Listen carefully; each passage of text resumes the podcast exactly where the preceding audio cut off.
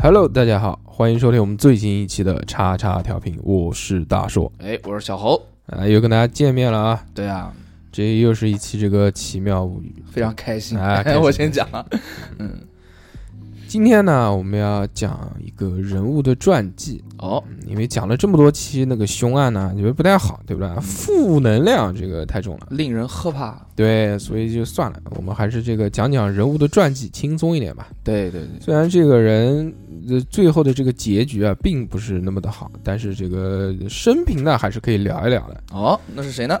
嗯，这个我们节目会放名有一个 叫标题的东西，不要在这边这个。好的这个好的这个好这个但我确实不太清楚今天我们要聊的这个人啊，就嗯是图灵老哥。啊，图灵这个名字呢，相信大家应该都很熟悉，熟悉但是没听过就算没听过图灵，也应该听过图灵测试。啊。就算没听过图灵测试，也应该看过卷福演的那个，就就就像图灵传一样的叫模仿游戏啊。嗯，那如果都没有看过的人，那是不 是就嗯这就来听我们这期节 目。好的好的好的？图灵这个老哥非常的牛逼，哎，他牛逼在几个点呢？第一，他是这个计算机之父啊，哇，这这个么厉害！啊，这个第一台计算机呢，这个是不是他造的呢？这个我不知道，但是呢，他确实是参与了这个计算机才开始的这个原有的这个雏形，啊，包括很多什么算法啊这些东西都是来自于他的这个灵感。我呢？第二嗯呢，这个图灵他是这个应该是最早提出这个人工智能的这个想法。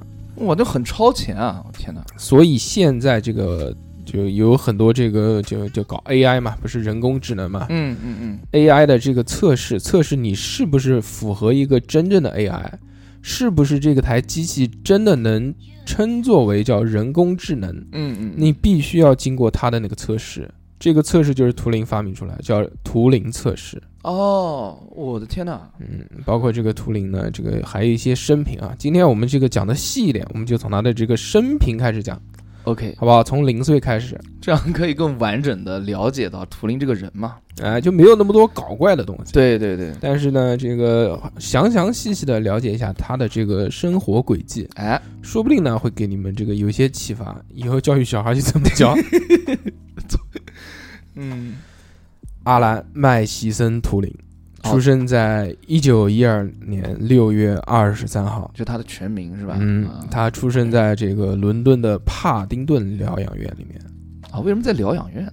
就这个，就当时呢，这个可能名字就叫疗养院嘛，好的我也不清楚。了解，他的爸爸呢，嗯嗯叫什么不知道，反正他的爸爸是在印度工作的，嗯，啊，也是这个这个为英帝国效力。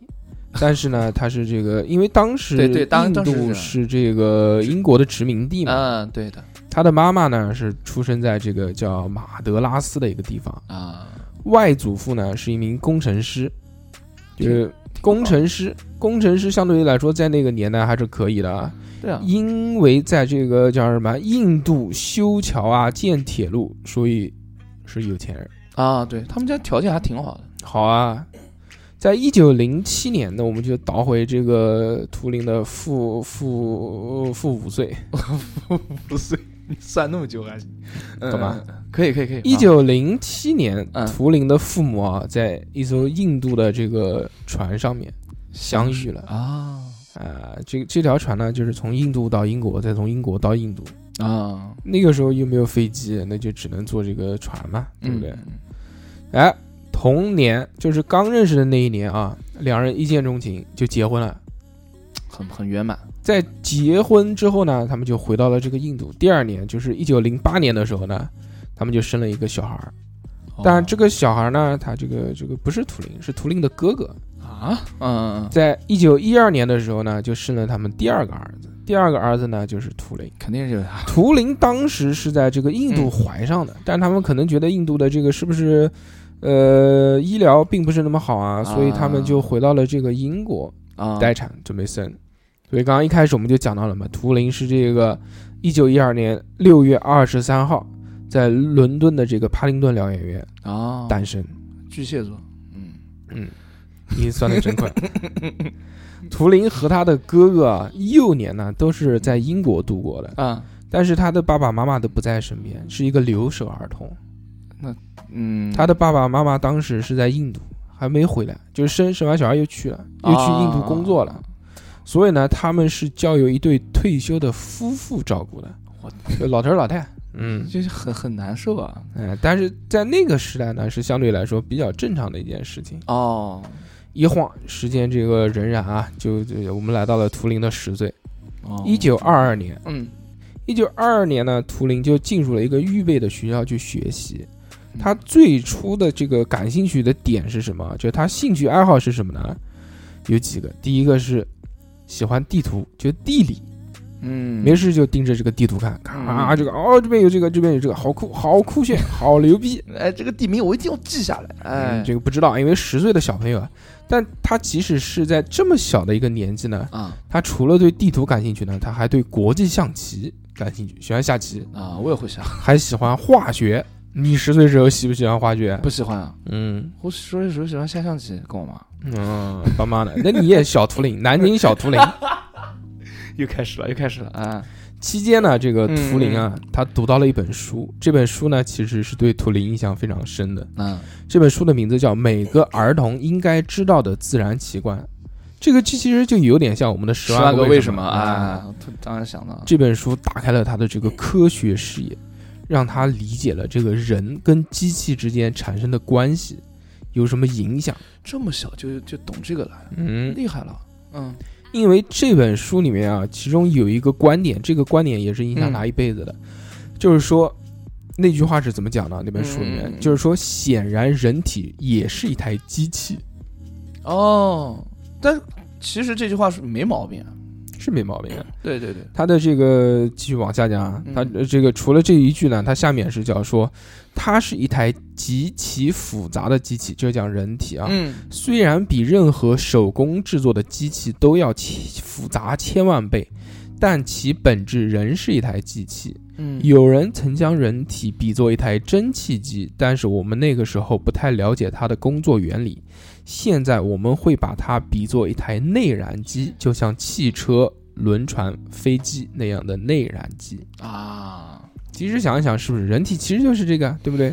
对，是燃燃烧嘛，对不大对？大脑就是你们的核心嘛。不不不，哦核心是心脏嘛，心脏就是引擎嘛，哦不，停的咚咚咚咚咚供血嘛，然后把这个养分啊就带到身体当中。对，是这样。图灵从小的时候啊，他就觉得自己的身体就是一台机器，所以他这个对他未来以后的这个创造啊，是有了这个很大的帮助。从此爱上了跳街舞。嗯，嗯一九二六年嗯那个时候他就已经十四岁了，嗯，他被英国一艘最古老的这个公立学校给录取了。图灵当时在这个学校的第一个学期啊，就是怎么呢？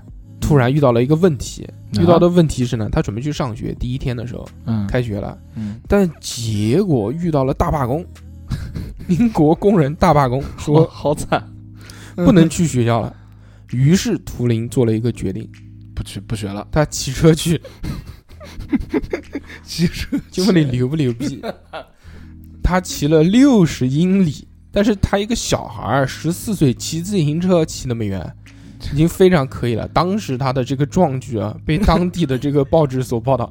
求贤呃，不叫叫什么？求求知若渴。哎，哎， 当时在这个学校里面呢，他就嗯就没能跟这个其他的小男孩打成一片。哦，为什么呢？因天为才啊、嘛，都这样他有一些这个这个本身的这个社交障碍，啊。他害羞、孤独，而且总是这个衣衫不整。墨迹斑斑，就是他老是就是弄画啊、写啊，所以身上就比较脏。啊，他所有的这些特征啊，都会成为这个其他同学嘲笑他的这个笑柄，尤其是他的这个声音，他的嗯嗓音当时是就特别的这种害羞，然后又尖又细，就你嗯嗯，就就娘娘炮呗就有点娘娘的感觉。啊，而且呢，就是他虽然没有口吃的这个毛病，但是他讲话呢就吞吞吐吐的，不应该啊，就这就鬼屈鬼屈的那种。英国不是腐国吗？这种娘娘的应人该会有人喜天，人欢家是人家是天才，但对啊那个时候才多少？那个时候一九二六年啊呀，大哥，啊。那个时候还没有流行起来啊，懂了解然后我们时间再往后推一推啊，嗯就来到了这个三年过去了，啊这个图灵已经十七岁了，来到了一九二九年。图灵在这个时候呢，他就又着迷了一本书，这本书的名字叫做《物理世界的自然》。当中书里面讨论了一个东西，嗯这个是也是这个叫什么？对于他以后有帮助的。嗯当时这个书里面讨论的叫做相对论和量子理论的新科学所带来的影响。哇， 十七岁看这个，就问你怕不怕？我是我们十七岁在干嘛？ 厉害厉害厉害！嗯图灵同时呢，就是在十七岁的这个时候啊，嗯又和一名这个班上的同学开始就有了好朋友，开始密切的这个交往了，哦，终于终于交到交到好朋友了。你你也喜欢看这个书啊？我也喜欢啊，哎就是这个好朋友的名字呢，叫做这个默克姆。他和这个图灵啊，嗯在科学和数学上都有共同的兴趣爱好，就因为有兴趣爱好，两个人才能成为好朋友。，对啊，就喜欢做题。但是这个这跟他的这个好朋友啊，嗯，也也很牛逼啊！这个叫叫叫叫叫默默克鲁默克姆的这个啊老、默克姆嗯老老老弟，啊老弟，这个老弟牛逼在什么地方呢？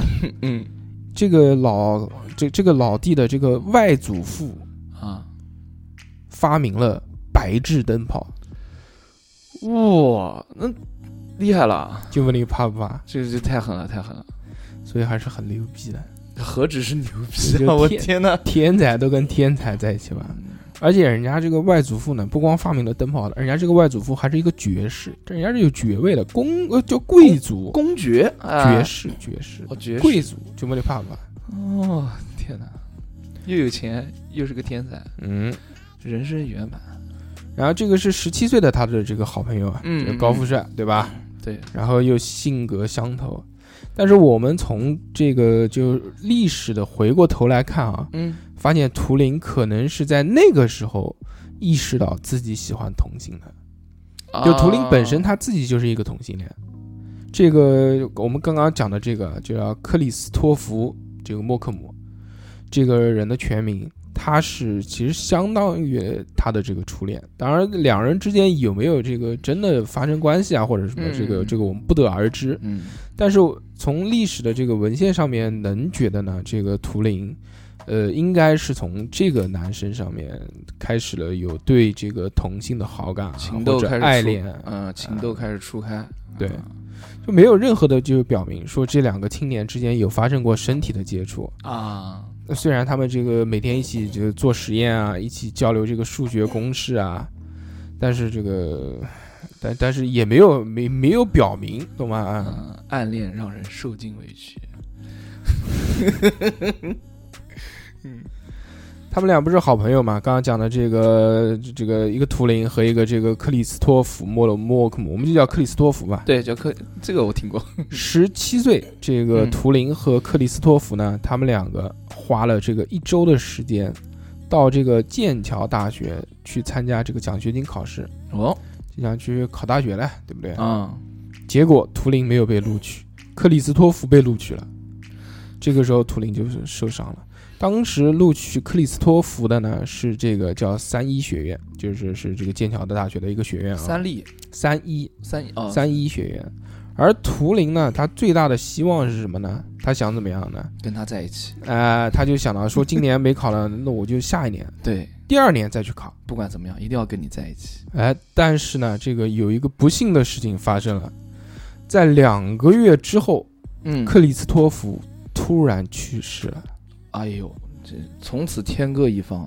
嗯哎，他先是生病，然后结果在短短的一周之内就去世了。嗯，是什么病呢？病因是因为他在小时候啊被感染的这个叫牛结核病，这个病我现在我都没听过，我估计这个病已经这个这个应该应应该已经没有了啊。应该可能很少，几乎没有了 啊。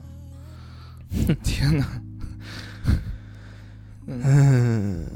一九三零年，这个图灵十八岁，啊，图灵再次参加三一学院的考试，虽然克里斯托弗已经不在了，但是他还是想要参加这个考试对，但是依旧没有被录取，又挂科了。啊，那那他就算了，他就不考这个三一学院了。偏科很严重啊，他。他就说什么呢？嗯他就说那我就这个再去其他的这个学院试一试。嗯于是呢，他就选择了他的这个第二个选择，就是剑桥的这个叫国王学院。啊，这一次他决定了，他要主攻一个方向，专攻数学。嗯哎，结果就考上了。那正常呀，十九岁的时候，一九三一年，图灵开始了他在剑桥大学国王学院的学习。我这名字好霸气。嗯，但是他一开始这个三一学院应该也也很厉害啊。接下来的一年里面呢，图灵就开始研究一本这个书，这本书的名字呢叫做《量子力学的数学基础》。这本书是由年轻的匈牙利数学家叫约翰·冯诺依曼所著。二十世纪三十年代，这个冯诺依曼他是这个移民到美国，并且在这个普林斯顿大学任教。一九三三年的时候呢，成为了这个普林大呃不不普林斯顿高等研究院聘用的首批数学家之一，哇，就是一个很牛逼的数学家。这个我们对对就对记住这个名字啊，叫冯诺依曼。听过的，一九三五年的夏天，当时冯诺依曼呢，利用普林斯顿大学的这个工作假期来到嗯剑桥大学。嗯，工作假期就放假，来到剑桥大学干嘛？做演讲。你看看人家这个觉悟，放假了都呃都都都不都出去玩，不休假，投身于自己的工作和事业当中，爱好人家肯定是爱爱这个数学哎得干一行爱一行。啊、就是因为这个他到了这个剑桥大学做这个数学的啊函数啊啊啊什么什么什么这个演讲呢，嗯就两个人就有机会就认识了，图灵跟他就相遇了，相遇就两个人关系还行，嗯啊但是也只是点头之交，但是有一个命运的车轮又转动了一下，哎，就是在第二年的时候呢，新泽西州有一个活动，这个时候图灵又跟冯诺依曼人就就就就就又遇到在一起了。那这两个人他乡遇故知，是不是、啊，我懂，关系就非常好了？对，一九三五年，在图灵二十三岁的时候，修读了一个叫数学基础的课程，就正式开始搞数学了，啊，走上数学的道路了。那他之前考的不是数学吗？他考正式修读的这个课程叫做数学基础，那可能比我想象的那个基础还要再难那么一那一不个是档次。不不是你想的一加一那个 基础。哦，我懂了，懂了。他当时的这个授课老师啊嗯，叫做纽曼。纽曼当时呢是这个声名在外了。那对他啊的纽曼这个这个老大哥呢，他的有一些理论啊，嗯其实研研发到这个后面，就我们现代呢，其实就有点像算法的那种计算机算法的那种啊，我懂懂懂。讲他是这个计算机算法的这个这个这个先驱者也好呢，或者他的这个灵感来源是他呢，其实都可都可以。嗯一九三六年，二十四岁的时候，图灵一篇论文草稿给了这个纽曼。当时他的这个论文的名字叫什么呢？嗯，叫《论可计算数及在判定性问题上的应用》，晦涩难懂。嗯但但是你们不需要知道，因为我们也不是研究这个数学对的。对，反正就他发表了这篇论文，哎、不是发表了论文，哦，就是把草稿给了他看，啊，给了给这个，纽曼。就他他的老师嘛。纽曼不是个是那个那个那个是耳机，就是但是纽曼嗯呢，他在阅读这份手稿的同时啊，啊，他又收到了另外的一个数学家给他寄来的一篇论文。哦，那是谁啊？那一篇论文呢，跟这个叫什么？跟这个图灵他的这个论文呢，目标是一样的，但是人家已经发表了，因为已经变成论文了，啊，被别人捷足先登了。图灵真惨，嗯但是其实也还好，为什么呢？因为我们后面所知啊，嗯，说这个论文不一定不可以发表，哦，因为纽曼就是他这个老师意识到了，嗯说图灵的这个方法更具有创新性，啊，它与这个另外发表这个论文的这个方法呢有很大的差异。啊，就是方向是一样，呃，就是目标是一样，方法不一样，哎差不多就这个意思啊啊。。另外，柳曼这个老师，他当时收到已经发表的那个论文，刚刚我们讲的是美国的数学家，啊美国数学家他的名字呢叫做丘奇，啊，啊，这个丘就就就是反正就是化名，就是那个叫读音名啊，就就你也不要管什么丘什么奇了，嗯嗯，反正名字就叫丘奇。秋天下棋，他呢，这个嗯跟图灵两个人之间运算的这个方法啊，解题的这个这个这个这个这个，反正这个有差异不一样，嗯所以他的这个老师纽曼呢，还是建议图灵说，是不是可以去这个伦敦数学学会去提交这篇论文？啊哎是不是可以发表？那图灵说：“那我就听老师的呗。”所以论文就发表在了这个伦敦数学学会的一篇这个论文集里面。啊？在一九三七年十二月，发表了一份三页纸的修订稿。美国数学家就是我们刚刚讲的这个丘奇啊，嗯，在一九三七年五月，在一本杂志当中写了一篇对这篇论文的评价。评价当中是这么写的：嗯说，一位持有铅笔、纸和一串明确指令的人类计算者，可以被看作是一种图灵机。图灵机这三个字，最早就是从这个地方出现的，啊，就其实是在表扬他的就牛逼啊，就夸啊他厉牛害逼厉害牛逼。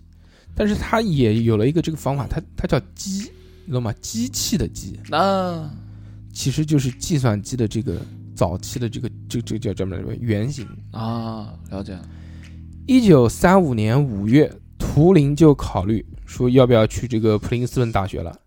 当时呢，他就申请了这个普林斯顿大学的这个访问奖学金。嗯一年之后啊，他发现普林斯顿大学数学系的这个教授，就是刚刚我们讲的这个丘奇，嗯也发表了一篇关于判定性问题的论文。啊，于是图图灵就说走了，就走起来了。对对对，所以他跟这个丘奇呢，我们可以得出一个结论，啊就是他跟他是一个亦师亦友的一个状态。哎，一九三五年呢，图灵就去了这个普林斯顿大学。当时去的时候呢，这个纽曼啊，也对他提供了很多的帮助，比如说他在这个介绍信当中啊，这个给这个图灵啊推荐他，这个说你去怎么怎么怎么怎么怎么样怎么样，啊，是不是可以申请什么什么什么样的一个这个奖学金？哎，那还最后还真的就申请上了这个奖学金，可以，就是去上学不要花钱了，特别的开心。那毕竟人家天才嘛，而且又有那么大的文就是造诣，对吧？普林斯顿大学，嗯美国的这所大学为什么牛逼？它牛逼在什么地方呢？嗯牛逼在它有一个高等研究院，啊，这个研究院是路易斯一个老哥，他花了五百万美元那个时候的五百万，所捐赠的，创这个这个这，就问就问你怕不怕？令人头秃。嗯，有钱的真的是，这个路易斯这个老哥啊，他原来是嗯开这个连锁百货店的， 那他能赚五百万美元啊，有钱啊。真的是太牛了。那但是这个在一九二九年经济大萧条之后呢，他就将他的这个百货店卖给了梅西百货公司，啊，就就就就这样。啊但是至少哎，他做的这个贡献一直被人铭记。可以高等研究院啊，一开始成立的目的是为了什么呢？是为了促进科学和历史的研究。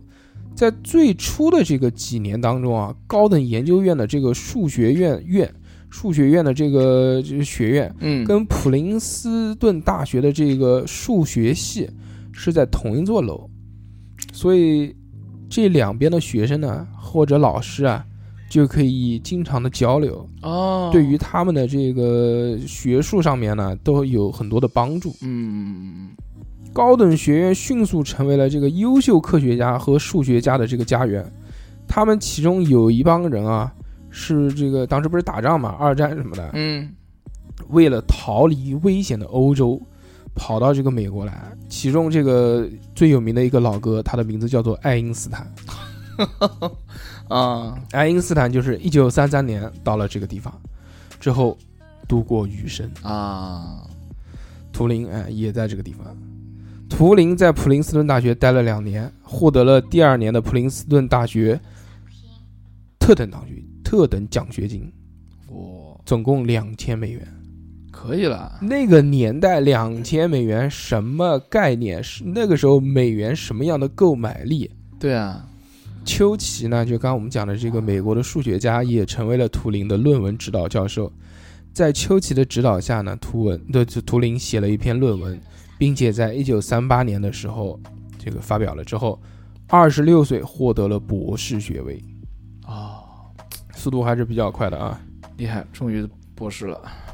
图灵婉拒了冯诺依曼提出的一呃提出的一份一千五百元年薪，并且担任助理的工作，并在一个月之后回到了英国。他在剑桥大学嗯，教授数学基础这门课。哇、那就是从一开始他，哎，到了博士之后，居然还真的是不为钱财，就是就只想找到他自己的那个那一份所谓的理想。老哥就回英国了，回对啊英国之后呢，他就那个，啊他就他原来学的就是数学基础啊，嗯又回去做老师了，开始教课了。那当时有一个问题啊，当时就是英国和德国那个时候已经这个笼罩了这个战争的阴影。图灵在普林斯顿做博士论文的时候呢，他就已经对密码学有了兴趣。我又对密码，嗯密码学呢，它分它分两种，第一个呢就是创建保密码，不太懂，就是就是他要创建密码这个东西，就他要创造一种密码。啊， 创造一种机制，这是一个研究方向。另外一个研究方向就是破解别人的密码。哦，破解别人密码不就是那种？对，我知道了。你知道个屁！你知道？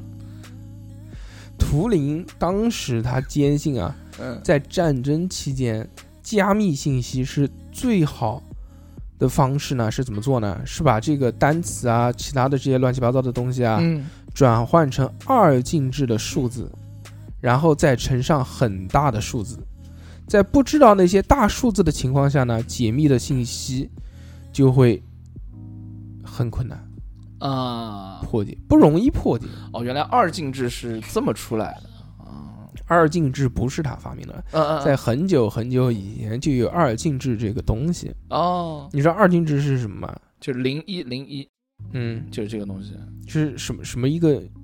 这个不太清楚。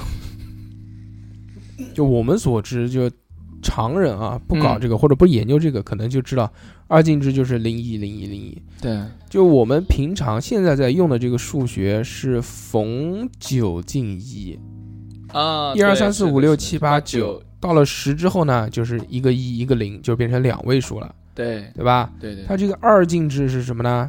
逢一进一，啊，懂吗？你别零，那就是一个数字；你要二呢，那就是零一；那三呢，那就又进了，那就是一零；那四呢，就是一一。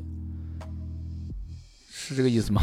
那差不多吧。哦，反正我懂了，逢一进逢一进一啊，反正它这个二进制啊，就是数字特别多。你比如那我写一个九，夸写一个就行了。他也写什么一零一零零一一这种东西哦，然后最后才得出来个九字啊，啊了解了解，了比解，较麻烦。嗯，就是二进制被发明这么多年呢，这个一直都不知道到底他妈有什么用。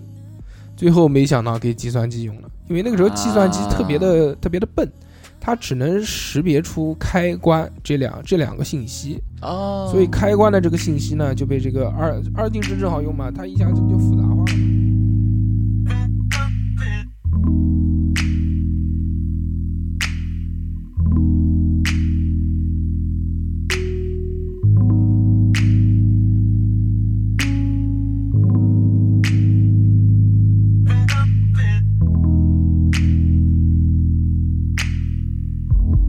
刚刚我们讲的这个图灵，他不是这个发明了这个这个一个加密的方法吗？嗯，他的这个方法就是将这个单词转换成二进制的数字，然后再乘上一个很大的数字。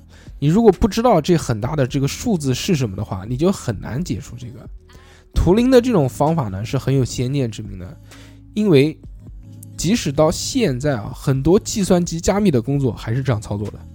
哦，二进制就是那个零一零一，然后逢刚刚已经讲过了啊，嗯啊，在大多数的这个数学家呢，他嗯，不同的是什么呢？是这个图灵喜欢亲手自己做东西，为了实现这个他自己做的这个东西啊，嗯，他会这个跟就跟工人一起这个操作。你比如说，他那个时候为了实现自动的编码机器，他就用这个电磁式的蓄电器制作了一个二进制的乘法器。在人们证实电子管足够可靠之前，电磁式蓄电器是计算机的这个一个基本构件。啊，图灵甚至到这个这个机械厂去亲自制造这个蓄电器，亲手就是在这磁铁上面绕电线啊，什么什么搞什么啊东，西。进入就是 进入一线嘛，然后开始自己动手做。哎，下面开始我们要这个讲一讲这个图灵开挂的这个人生了。可以，当时德国的这个陆军和海军已经完全这个掌控了一个密码的机器，这个密码的机器名字叫什么呢？叫做恩尼格玛密码机。啊，这个听的这雾里云里了，是不是？是的，嗯反正就是他们德国他们那边已经搞出来一个就是所谓的那个密码器了。这个密码机是有什么用呢？嗯就比如说你要你要讲一句话，你要传递一个信息，嗯，你如果写一封信呢，那你就被人截住了，对啊那就把信拿走了。嗯，拿走之后，人家敌方一看，哦，原来你要干这个事情啊，那就 哼不就泄密了吗？是。的，或者你如果是用无线电传的话，也是一样的。对对对，它这个密码机是什么呢？密码机就比如你要写一段话，说今天晚上不回家吃饭了。嗯它就滋输进去，输进去之后呢，它就滋滋滋滋滋滋滋滋，自动自动加码。自动就出一排东西。然后啊这个信息呢，这个你如果肉人啊自己去看的话，就莫名其妙，根本就不知道是个什么东西。嗯，但是你如果通过它那台密码机再放进去呢，它滋滋滋滋滋，就懂了，又又能再回来，了解了解了解。所以就很难去破解。这个密码机啊，当年其实是就是一九三二年的时候就已经造出来了，是三个这个这个叫叫什么来着？是德国人去搞的这个东西。嗯，但是在这个同年啊，有三个波兰的这个数学家就开始他他们想要破解这个密码机，因为那个时候波兰跟德国其实关系也不好，也是就快打架了，他就很害怕这件事情嘛。嗯他们认为什么呢？他们认为说，是不是可以造出一种这个可以自动模拟这个，他就德国的这个叫恩尼马格玛编码器的这个设备啊，嗯能不能模仿它造一台？就是我他妈跟他造的一模一样的，嗯，哎那，他输的这些信息我不就知道了吗？对啊，然后然后还就真造出来一台，就开始运行了。但是呢，这个嗯效果嘛，并没有那么的好可能没有掌握到他们的那个精髓吧。啊。嗯那当时英国政府他们是怎么去弄的呢？嗯，你可能猜都猜不到，他们不是找数学家，你猜他们找了个什么人？他们啊，不是数学家，那可能就是反正是跟数字有关的嘛，物理吗？他们找了古典文学的学者厉害厉害厉害厉害厉害厉害！来破解密码。为什么？因为他们觉得这个古典文学有很多字都不是现在的体系，他们还能看得懂。那他们这个应该破解密码很厉害，就比如说你甲骨文，甲骨文操谁他妈能看懂？哎，但是你能看懂，那你一定是破解密码有一套，对不对？呃，这虽然是有这么个说法，但是跟密码相比的话，并无什么关联吧？我觉得。那你猜对了，确实对呀、嗯，确实效果呢并没有那么的好。何止是没有那么的好呢，简直就是不好。我跟你讲，政府呢这个最后也发现了，说嗯不行，那还是要要不然就找个数学家吧。对啊，然后他们就开始这个成立了一个这个机构，这个机构呢就叫 GCSCS，这个机构特别的牛逼，牛逼在什么地 方呢？就是因为它是这个政府的这个机构。嗯，一九三九年的时候呢，这个机构啊叫 GCCS，嗯这个购入了一个地产，他就在这个反正就伦敦的一个地方吧，啊反正就买了一个地，就开始这个搞了，就有点。也有点像什么呢？就有点像那个复复复复仇者联盟，啊，没怎么看过。神盾局，神盾局，啊，对不对？就特别的牛逼。里面呢，这个有各式各样的这种科学大拿，就是呃各各式各样的这个牛逼的这些人都在里 面。怎么现在越来越像那个东北话和大拿的出来了？可能最近比较喜欢看东北的东西。嗯在一九三九年九月一日啊，嗯，德国入侵了波兰。第二天之后，就是两天之后，嗯英国宣布跟德国开战。啊，跟波兰那个课文我们学过的，九月四号，图灵就就嗯去了，就到了那个机构去了。到了那个机构之后呢，然后就开始从事这个叫密码的破译啊，和这个信息的拦截。当时有一万多个人在去搞这件事情，我的天哪，为了容纳这些这这这些人啊，因为人实在是太多了，所以他除了那个机构以就本来的这个官邸以外呢，嗯还造了很多这种临时的这个营房。图灵当时就负责管理这个八号营房，啊，他立志于是破解德国海军的密码。德国使用这些这个编译的密码啊，和这个潜水艇进行这个通信。这些潜水艇呢，它对驻扎在美国和英国之间大西洋的这些护航舰啊，这些这些军舰啊，嗯是有极大的威胁的。哦，之前我们不是讲过嘛，这个之前的这个波兰的这个数学家，他研发出一个那个跟德国的这个密码差机不多的很像的这个嘛，嗯只有外壳但没有内核的东西，嗯，这个图灵到了这个地方之后嗯嗯呢，就开始重新设计并且改进这些设备装置，哦，之后就有了厉害第一台图灵机。哦这一台图灵机当时有这个怎怎么讲呢？它也不能叫图灵机，它是图灵的这个密码破译。对，它当时啊，嗯嗯这个呃有一吨重，一台小汽车，我天哪，一吨重还行，一吨重，并且可以模拟三十台一起运行的德国的这个密码机，就是我一台机器模拟你三十台了，哦你就随便来，你就不管截到什么信息往这边来，我能处理得过啊来。懂了，我去，厉害。那那这三十台那很笨重啊，那笨重的话其实不方便，就是移动吧那？你移动啊个屁啊，干嘛要移动啊？人家就是在这个地哦方呢，哦哦难道还要个笔记本带在身上？那个时候能有一个这样的东西已经非常牛逼哦，了。哦，对也对，那个年代那个时候二战，一九四一年的中期嗯啊嗯嗯，嗯这个技术经过各式各样的这个改进之后呢，成功破译了大量的这个德国的这个通信密码那。就爽了。哎，大大的降低了这个海军的这个损失。图灵在此当中呢，它是起到了这个非常重要的一个作用，那必须的，所以呢，它就是就就就特有供不是就有了一定的声望。啊，但即使他有这么大的声望呢，它还是跟这群人格格不入。你想想看，这个英国的这个政这这政府的这个机构啊，啊，它为了这个破解这些密码啊什么的成立了，它里面已经是一群奇奇怪怪的人了。它里面数学家、古典文学学者，一文科加理科的碰撞，就我就就你能听到这些人已经是奇奇怪怪 了。嗯，但是图灵在这群人当中呢，也是依旧鹤立鸡群，那当时有多自闭，就我天呐，就是这群人嗯嗯嗯，看见他，觉得他是一个怪人。我的天呐，这是有点那个那个什么了吧？他有哪些奇怪的嗯，嗜好呢，或者癖好，嗯或者是这个生活习气呢？嗯，比如说啊，每年的六月的第一周，图灵都会得一场严重的枯草热病，这是什么病啊？枯草热病，发烧哎，就个个花粉过敏之类的吧，不知道。啊，他都会呢用军用的防毒面具来遮蔽这些花粉。就是你想想，这个一个科学家戴着一个防毒面罩，啊，骑个一个自行车去办公室，很潮嘛，他的行为 艺术，他的这个自行车呢，还有一个毛病，嗯就是他的那个车链子啊，就链条啊，嗯，在每隔一段时间之后就会脱落。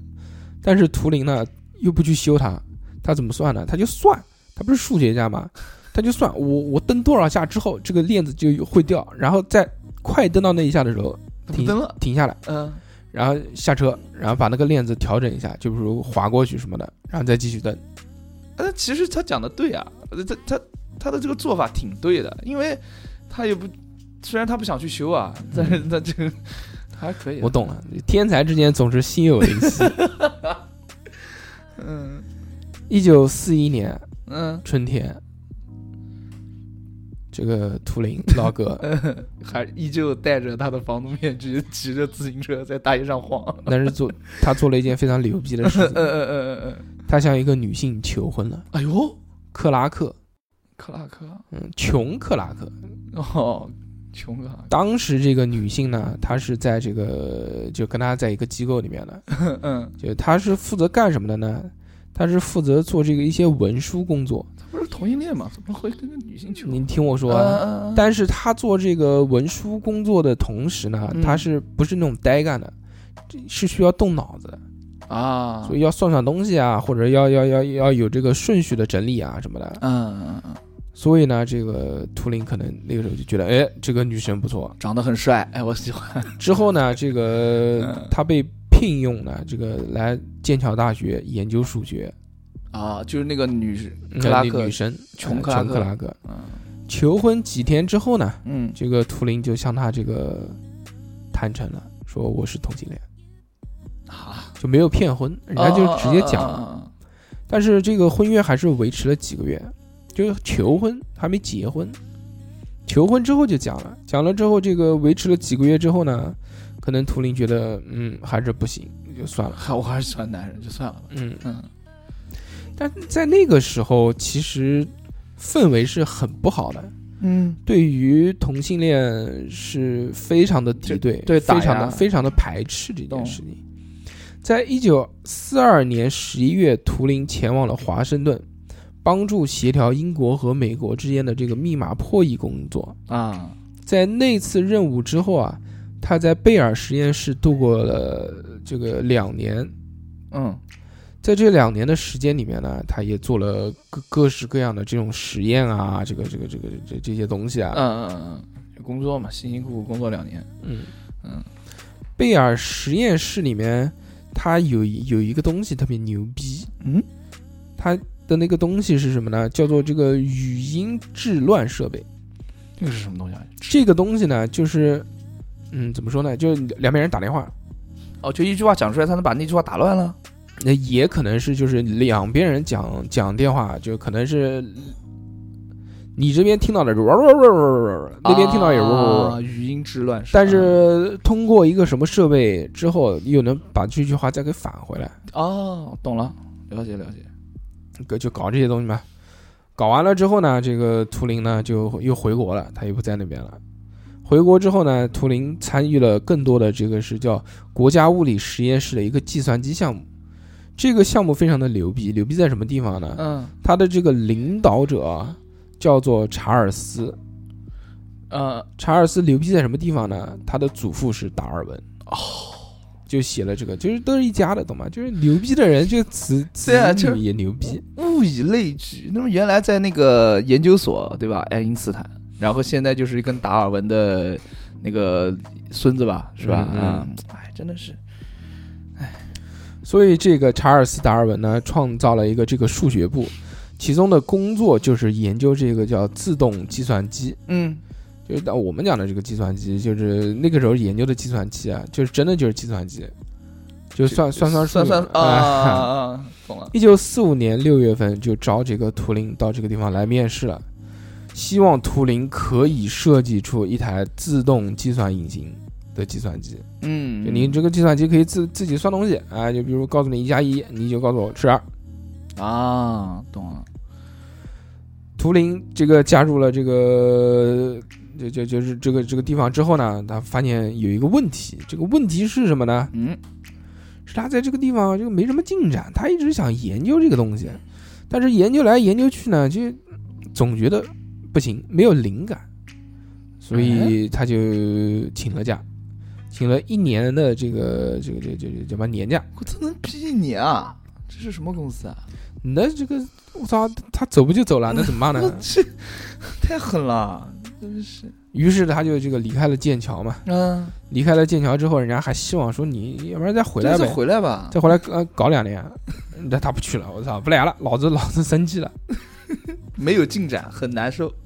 但我但是不来之后呢，嗯他也没有放下这个这个工作。啊，毕竟他还爱于这是行他于是啊，其实就在同一年的时候，也就是一九四五年的时候，他在曼彻斯顿大学的一个队伍里面呢，这个又重新这个工作了。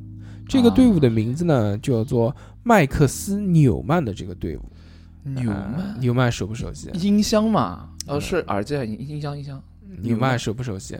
当然熟悉了。纽曼是谁？纽曼就是那个，就是你们一开始讲的那个、那个、那个、那个谁，就是我说，哎，怎么像一个耳机的那个名字的那个之后呢，他们在这个地嗯方啊嗯嗯嗯工作啊，应该来说相对来说还是比较愉快的啊。嗯啊，当时这个纽曼获得了一个这个批准，建造一台新的计算机实验室，并且想要建造一台机器，那个机器叫马克一机器，在一九四八年六月，马克一完成了这个制造，成为了第一台完工的电子程序储存计算机。哦，这就是等于说原来那个计算机它算完之后不能有那种存存储功能，现在就是有有像那种类似于像我们电脑这种内存的那种感觉的东应西。该是这样的。啊图灵感觉在是九月的时候呢，就嗯加入了曼彻斯顿大学的数学系，啊，参与纽曼的新项目，又是新项目了，不搞这个了，搞什么呢？嗯搞制造商业化的机器，哟开始哎走开始赚钱了。经 商。嗯图灵基本上是负责马克一的编程工作，所以这个也是编程的祖师爷。啊，在一九五一年的时候，图灵接受的任务是要照着这个机器产品编写一本程序员手册，就教大家嗯，怎么去编程，哦好吗？在这个手册当中呢，图灵将编程做了一个定义，就说编程这个东西是什么。当时他讲的说，是一种使计算机按照人的意愿工作，并将其正确表达在穿孔纸带上的活动。这个这个，说不定这个考试的时候要考了这个东西。对，就是名词解释嘛。但是你听到这里没有有一点奇怪吗？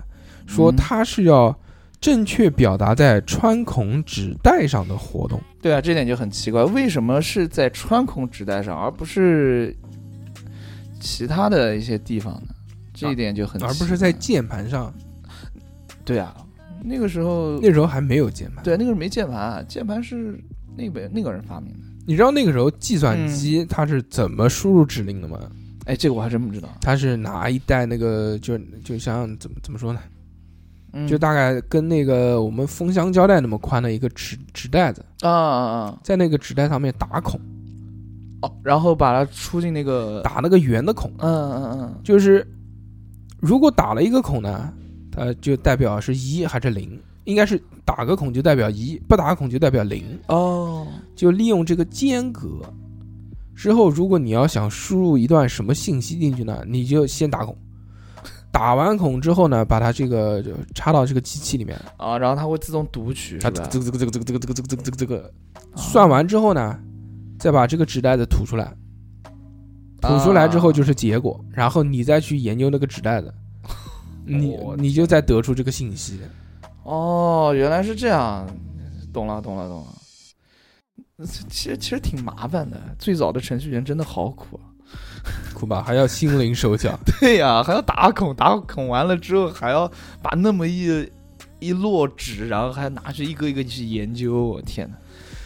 图灵啊，我们继续讲啊，他、啊啊他之后呢又对一个东西着迷了，这个东西是什么呢？他是对人脑和机器之间的联系着迷了。我的天哪！另外啊有一篇著名的这个论文发表在一个这个哲学期刊上面，这篇论文的名字叫什么？叫《计算机械与人工智能》，提出了这这个这概是念。几几年的事儿啊？一九五零年，哇，五零年就提到过人工智能啊！我的天，他当时嗯，有一个我觉得很棒的一段啊，说计算机能思考吗？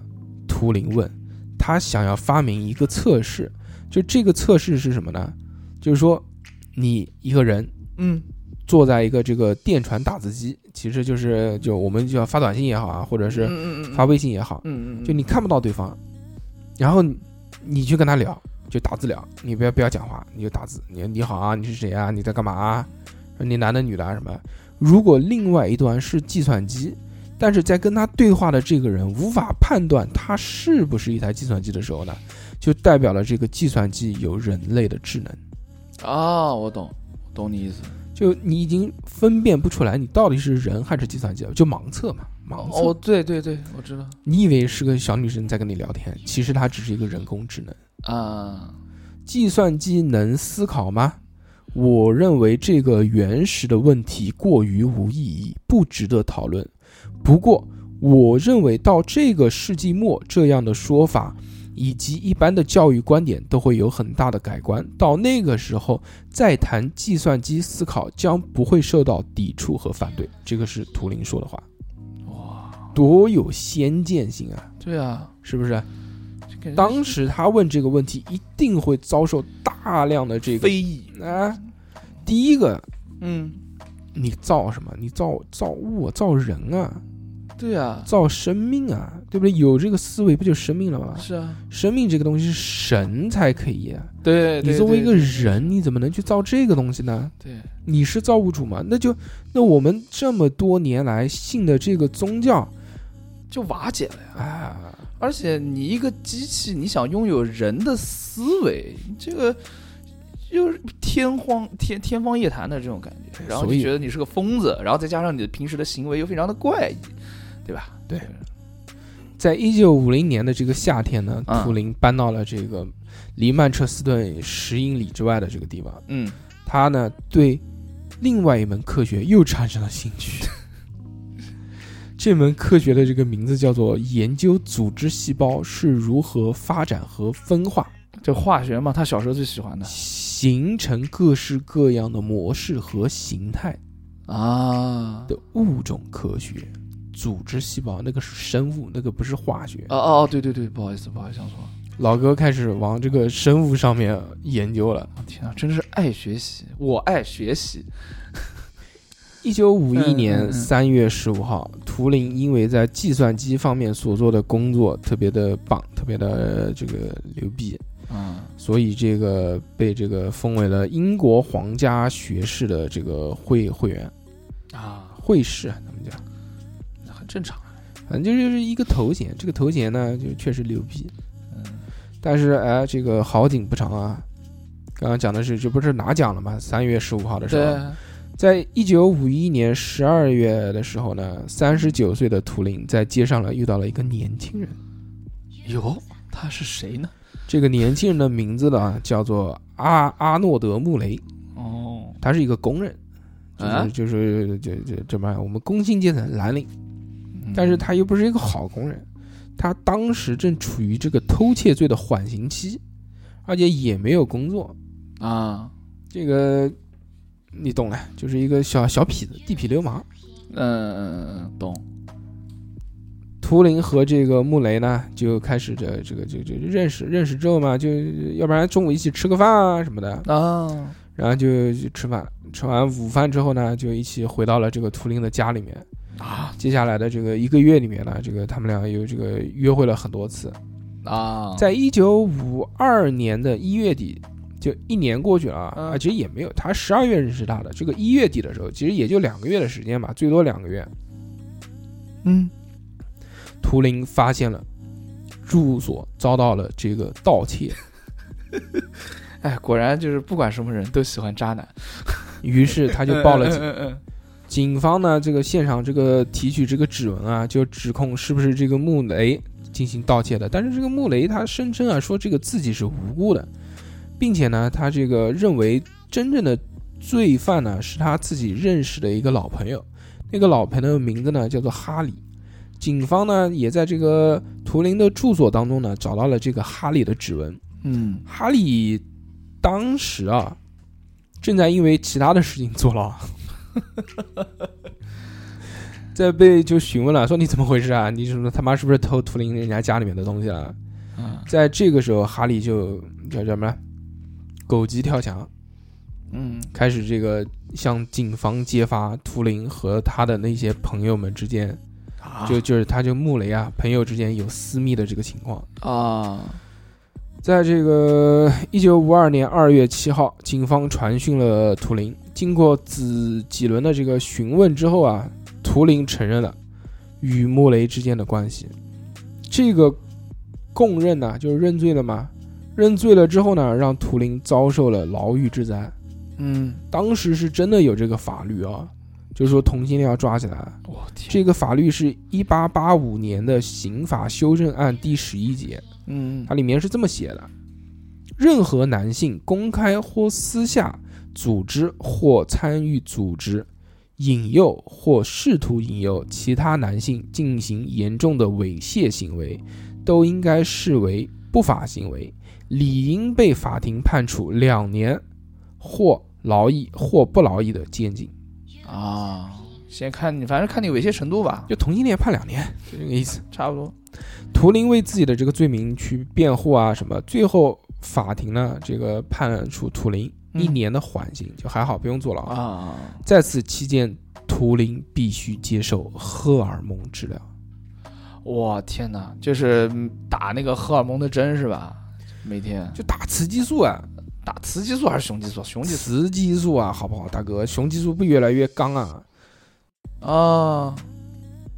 那他不是想让那个图灵变成正常的男性吗？应该是打雄雄性啊，激素。雄激素啊，对啊哎呀对对对对对哎呀呀呀呀呀呀呀呀呀哎呀！雄激素还是雌激素啊？啊应肯定、对对对肯定是雄雄性激素啊！对对对对对对对吧，不好了像泰国泰国的那个人妖不就是打雌激素打的嘛，对不对？对，就打打完之后可能就就长毛啊、长胡子啊什么的。啊，对对对，在二十世纪五十年代那个时候啊，他如果嗯你是被认为是同性恋的话，那就那那就危险了啊。嗯当时当时美国美国，我们现在也想起来就是开放自由什么的。嗯五十年代的美国那个时候是处于这个麦凯锡主义的下初期啊，那个时候什么概念啊？那嗯赤色恐怖啊，非常的恐怖啊！当时这些叫什么呢？这些同性恋者都是遭到政治迫害的。当时啊“危险分子”这个词是形容同性恋的。啊，好他们有一个这个非常离奇的这个这这个这个这个观念，就是说这个同性恋为什么会叫他们危险分子呢？他们觉得同性恋者更容易遭到敲诈而泄露国家的机密，就可能人家哎哈，我知道你是老 gay，你告诉我国家机密啊，那那我就告诉你吧，懂吗？好吧，就是完全没有任何的道理，很荒谬，很荒谬。嗯，所以这个当时英国的风气其实也是这样的。图灵呢，这个因为这件事情呢，就遭受了这个很大的打击，啊，而且他很多工作他就没有办法参与了，对啊，因为政府他就原来就是在政府工作的嘛，他政府里面最高机密的一些工作，图灵肯定是搞不了了。对，因为他是老 gay，所嗯以他就上面还讲的老 gay 他容易泄露啊，这其实还有一个，还有一个更嗯不好的事情是什么呢？就他也没有办法再次去美国了。啊因因为这个，一九五二年的时候，美国的法律是禁止叫患有精神错乱人格的外国人进入的。啊，我懂了，就是这个其实实就是同性恋者嗯也也是在这个，也是在这个范围之内嘛。嗯哎，又又精神错乱，又容易泄露什么机密，那肯定不让图灵干这个干那个。之后在英国，嗯，当时其实是是有很多很多那种新闻报道也好，或者是警警长、警长、警官嗯的这个大肆宣传也好，说我要抓多少多少同性恋，什么我不会让同性恋这个合法的，不是合法，哇我不会让同性恋暴露在阳光下的，就一定要什么什么什么，原嗯原来英国早期这么刚的吗？对天哪！一直都很刚。哦，图灵他怎么一直生活在这样的一个压抑的这个气氛下。嗯，当时我们讲的嘛，是这个一九五二年的时候被这个判了一年的缓刑嘛，对吧？嗯在一九五四年，这个时候就两年过去了。啊一九五四年六月七号的晚上，啊图灵吃下了一颗沾有氰化物的苹果，就此去世，年仅四十一岁。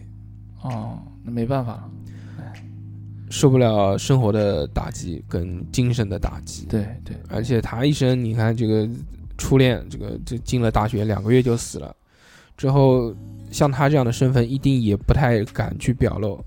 对之后遇到的这个情人也好，或也者是个渣男，恋人也好，也是个渣男。一个天才，四十一岁，英年早逝。如果他还能再活十年的话，不知道他能搞出个什么东西来。对啊，很替他惋惜啊，嗯，以上这就是我们今天的故事《图灵传》。如果大家喜欢的话，就欢迎订阅、打赏、点赞。那么我们下个礼拜再跟大家见面，大家拜拜，拜。拜。 You の作品